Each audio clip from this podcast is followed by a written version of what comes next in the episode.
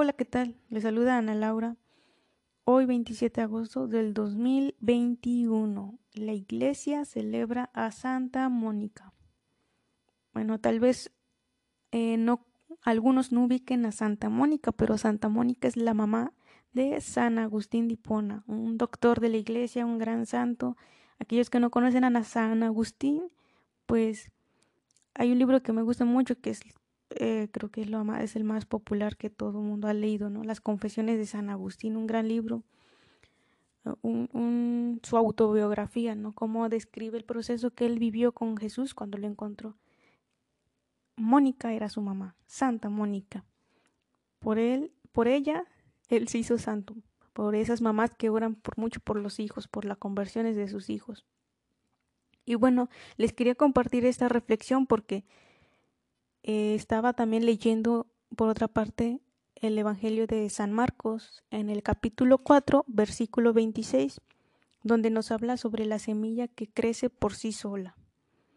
Y estaba leyendo también, me volví a releer la autobiografía de, perdón, la biografía de Mónica y me di cuenta de cómo la vida de los santos realmente se apega mucho al Evangelio, cómo realmente los santos viven el Evangelio, o sea, son un ejemplo vivo de cómo vivir el Evangelio. Y recordemos pues que Jesús siempre nos invita, ¿no? Imítenme a mí. Entonces, eh, si a veces tomamos como por modelo a los artistas que conocemos hoy en día, ¿por qué no tomar como modelo a los santos de la iglesia? Es decir, bueno, eh, vemos, no sé, un artista, un futbolista, un cantante, un actor y decimos, ah, yo quisiera ser como él, yo quisiera vestirme como ella, yo quisiera hablar como ella. Y, y hacemos nuestros anhelos como los que tienen ellos, los hacemos nuestros. Entonces, ¿por qué no tomar el ejemplo de algún santo? Que sí se puede. Si así como imitamos a los hombres, pues imitemos a los hombres de Dios. Son hombres los santos, ¿eh? recordemos que son hombres, no son ídolos, ¿eh? no son eh, em, personas inventadas por personas, no son personas que vivieron en su tiempo y en su época y que también tuvieron sus luchas como las tenemos nosotros, que no son santos porque ya nacieron siendo santos, sino porque fueron alcanzando mejorándose a sí mismos con la ayuda de Dios, conociendo a Dios, viviendo el Evangelio. Y eso cuesta lágrimas, sufrimientos, es complicado. Es, mm, es difícil, pero pues no imposible. Para Dios no hay nada imposible. Perdón. Entonces, les voy a compartir la biografía de Mónica, de Santa Mónica, y después vamos a leer el Evangelio de Marcos para que eh, pues les quería compartir esa reflexión que yo encontré en cómo realmente Mónica pone, practica el Evangelio. la clave, la palabra clave van a ser fe, confianza, fe y amor. ¿no? son las palabras que yo encontré en estas dos, en las dos lecturas del Evangelio y de Mónica. Bueno, la biografía de Mónica va así. Santa Mónica nació en el año 332 y murió en el año 387. Santa Mónica es puesta por la Iglesia como ejemplo de mujer cristiana de piedad y de bondad, madre abnegada y preocupada siempre por el bienestar de su familia, aun bajo las circunstancias más adversas. Se casó con un hombre mayor, pagano, muy enérgico, de temperamento violento y mujeriego a quien tuvo que soportar con paciencia, y al final logró su conversión.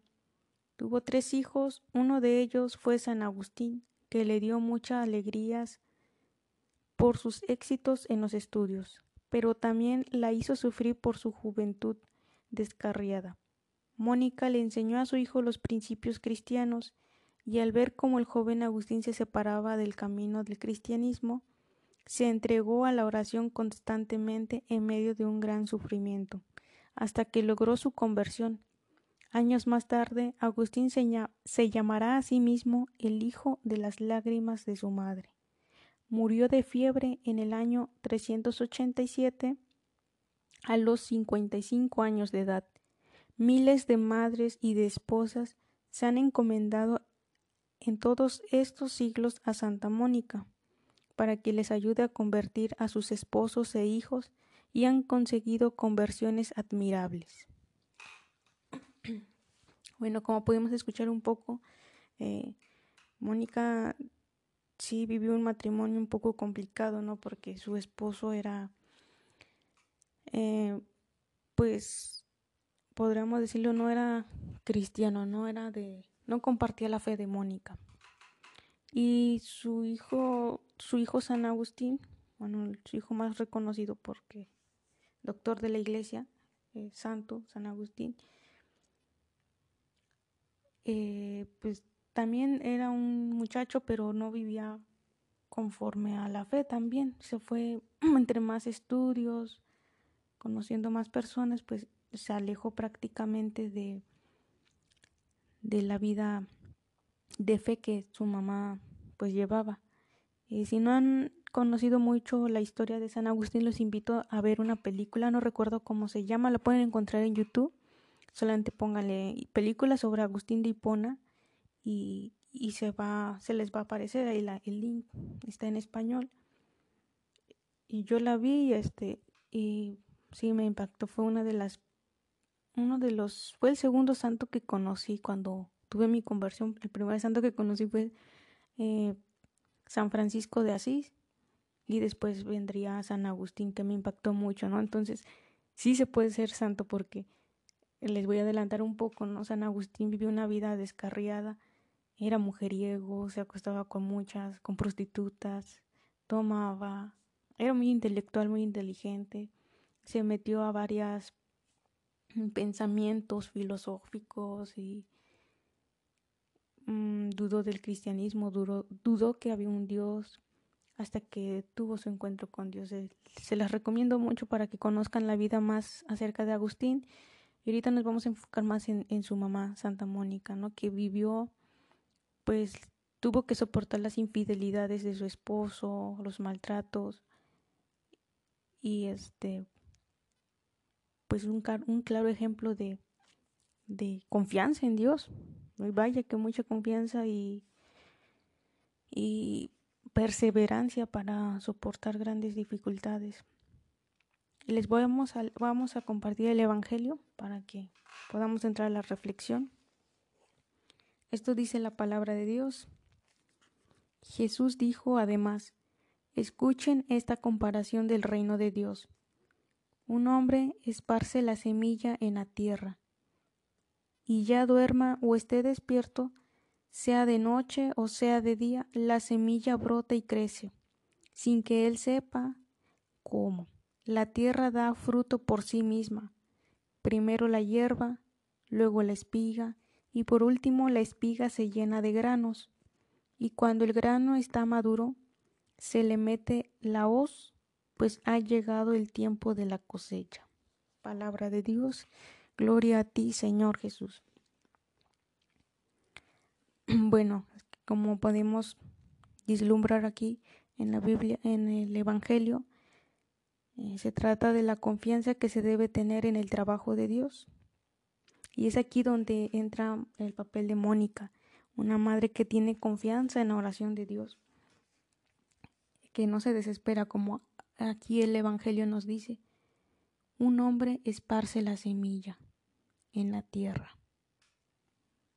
Pues este, este hombre, pues vamos a llamarlo, en este caso Mónica, esparció la semilla en la tierra en el corazón de Agustín, en el corazón de su esposo, de su hijo, sin que ella se dé cuenta, sin ya como nos dice la palabra, ya duerma o esté despierto, sea de noche, sea de día, en las diferentes circunstancias, en las adversidades, ella solamente pone la semilla y Dios la hace crecer, germinar.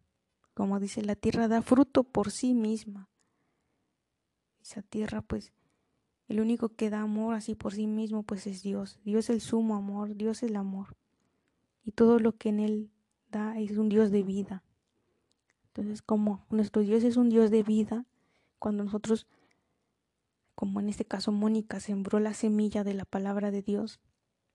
Y a pesar que en el exterior mm, se vea que, que no pasa nada, que por más que a veces eh, decimos, a lo mejor tenemos muchas veces tenemos algún familiar que no se está metido en las drogas, que tal vez no esté metido en las drogas, pero niega de la fe, no cree en Dios, mm, se sale con amigos, se divierte y tal vez él esté pensando que esté viviendo bien, que es feliz,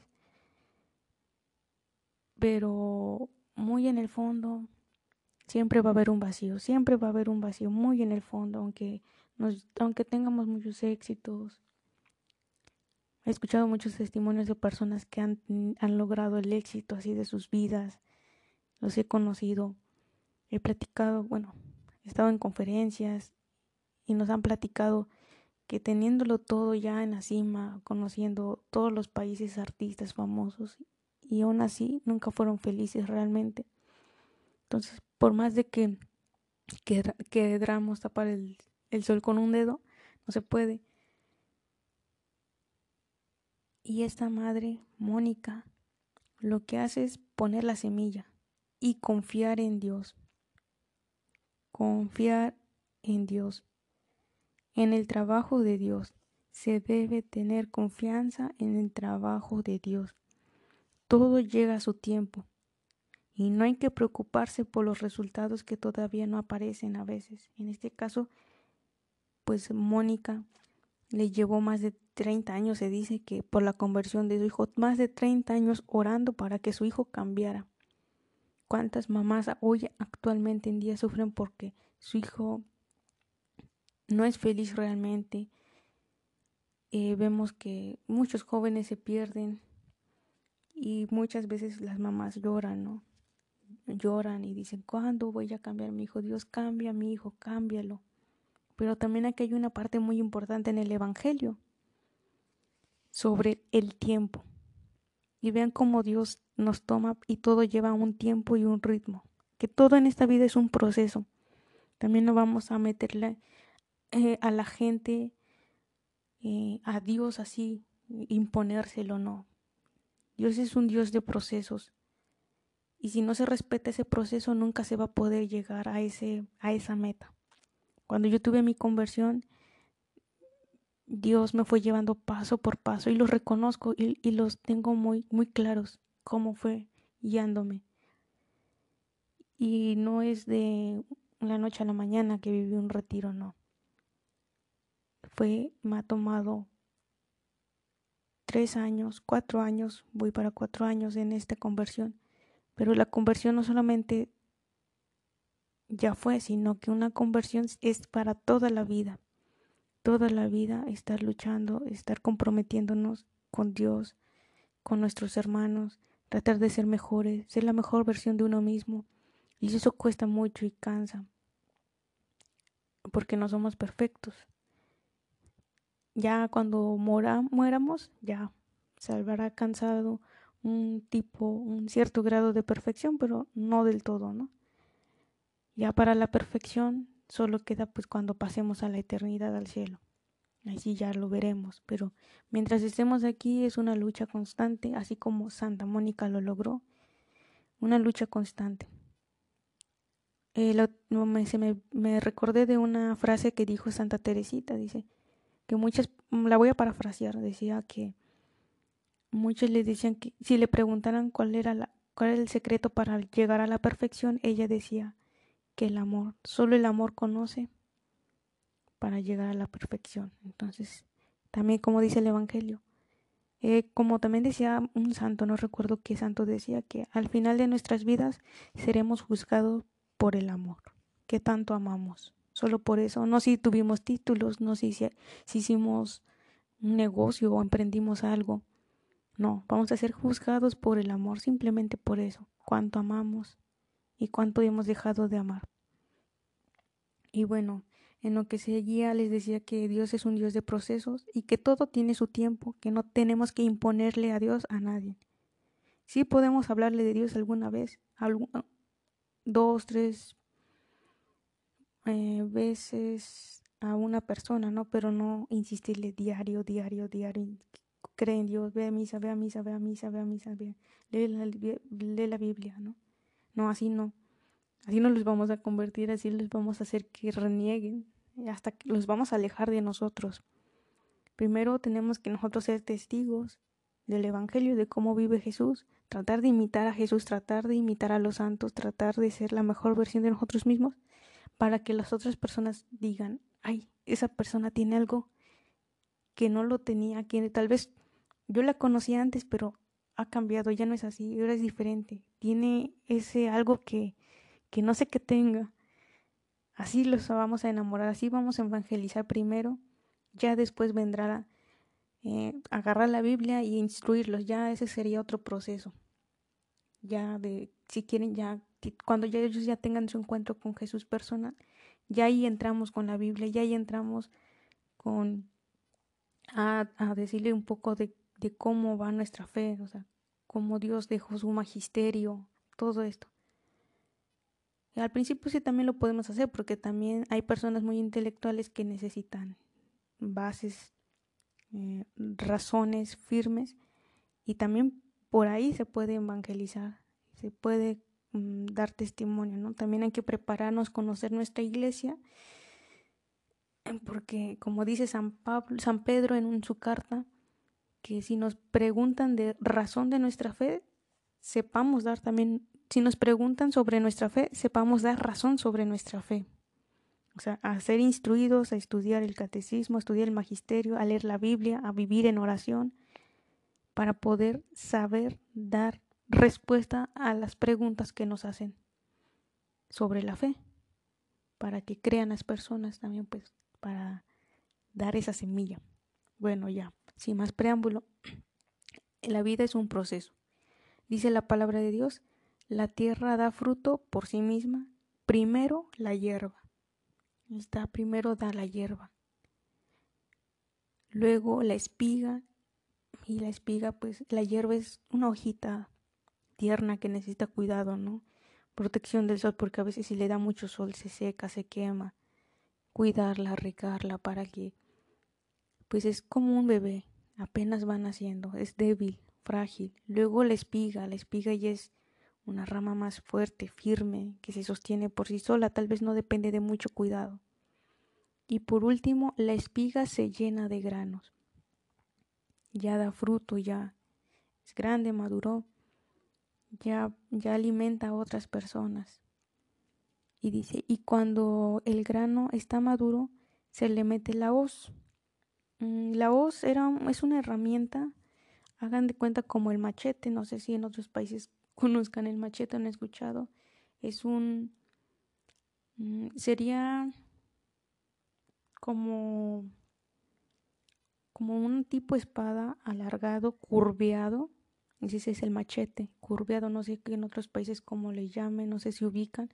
Les doy este ejemplo como para que lo ubiquen como una espada larga, pero curveada, hacen una curva. Entonces la voz es como un tipo machete, como esa espada curveada, pero más, más ancha, o sea, su curva es ancha y esa se utiliza para, para el trigo, para arrancar el trigo, para, para cortar el trigo, perdón.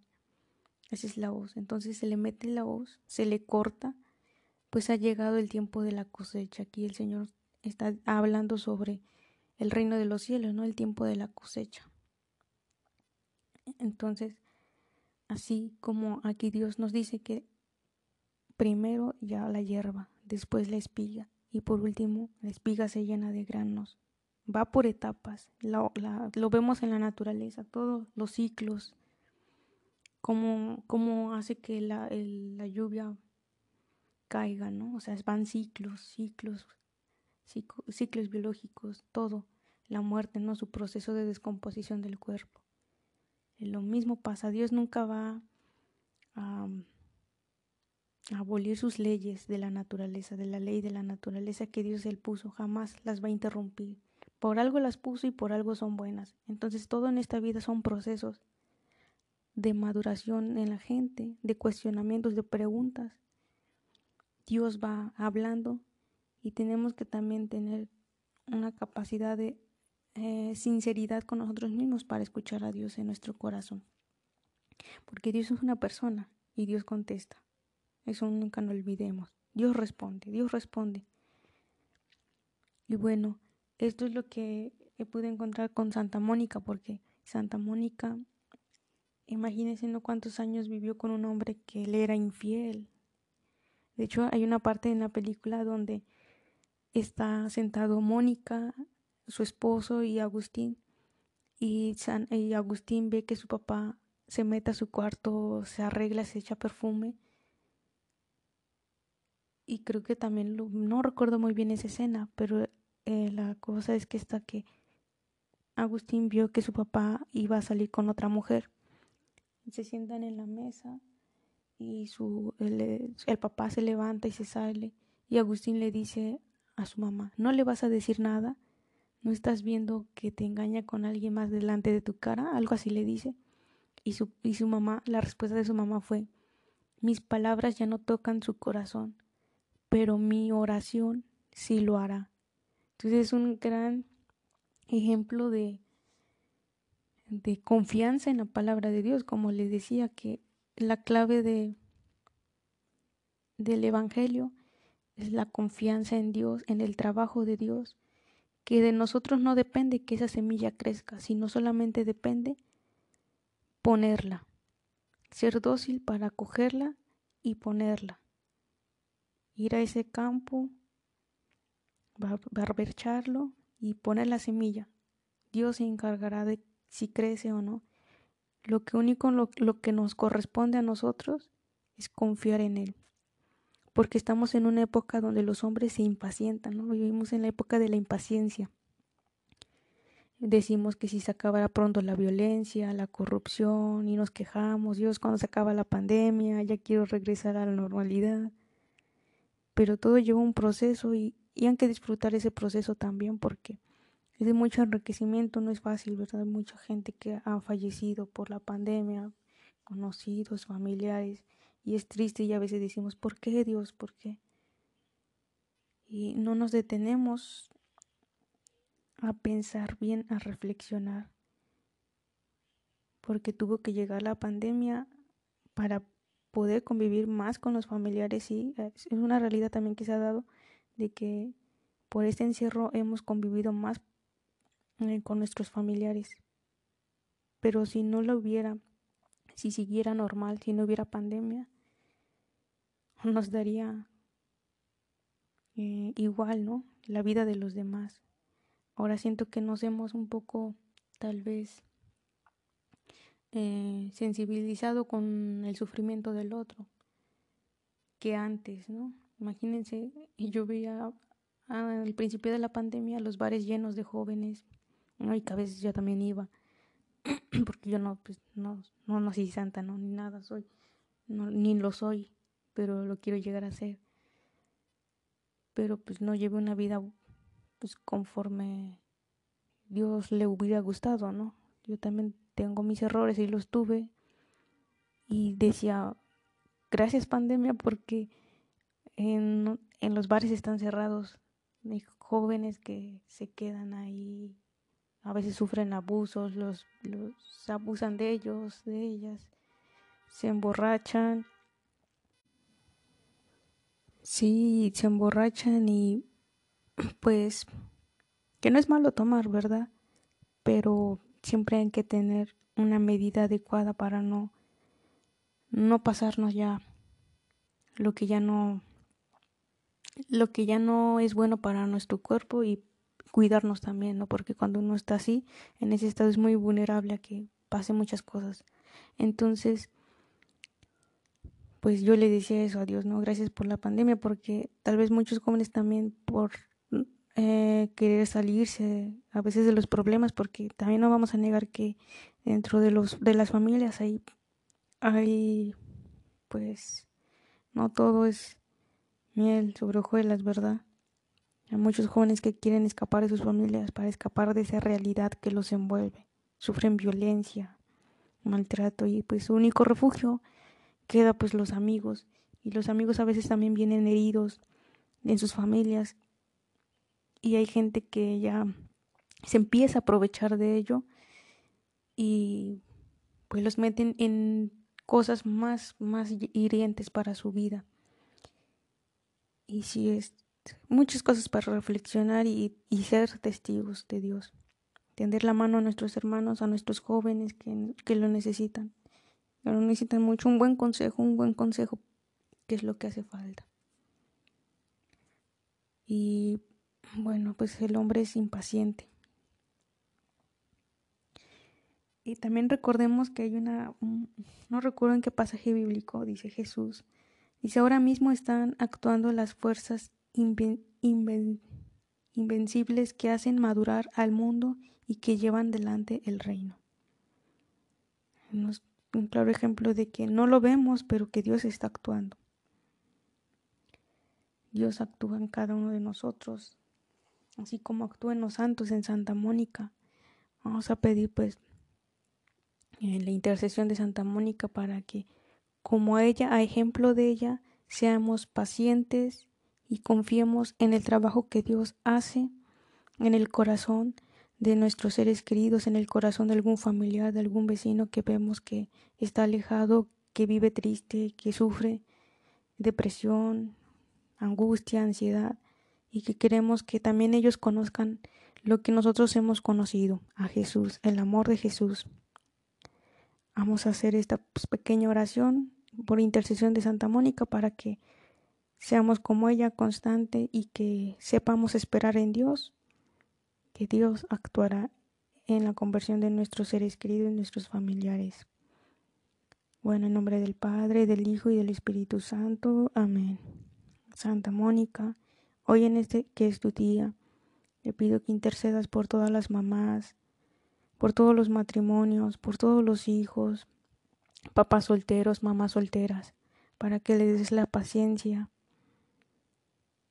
y la confianza en Dios. Intercede para que puedan ellos también alcanzar esa confianza que tú tenías con Dios, para la conversión de sus seres queridos. Le pido por aquellas madres que lloran día y noche por su hijo, por su hija. Consuélalas, Santa Mónica, y concede a esos, corazones afligidos la conversión de sus hijos, de sus hijas.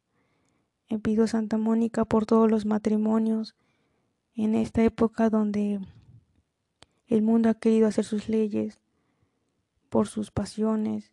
Le pido que unas a los matrimonios y así como ejemplo que distes de ser una buena madre, puedan ser también las mamás testigos fieles de Dios para que sus hijos, pues, viendo el ejemplo de su madre, puedan acercarse a nuestro Señor Jesús.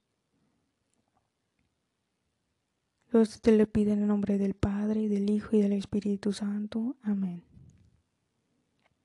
Gracias. Bendiciones a todos. Recuerda que somos sal y luz en este mundo.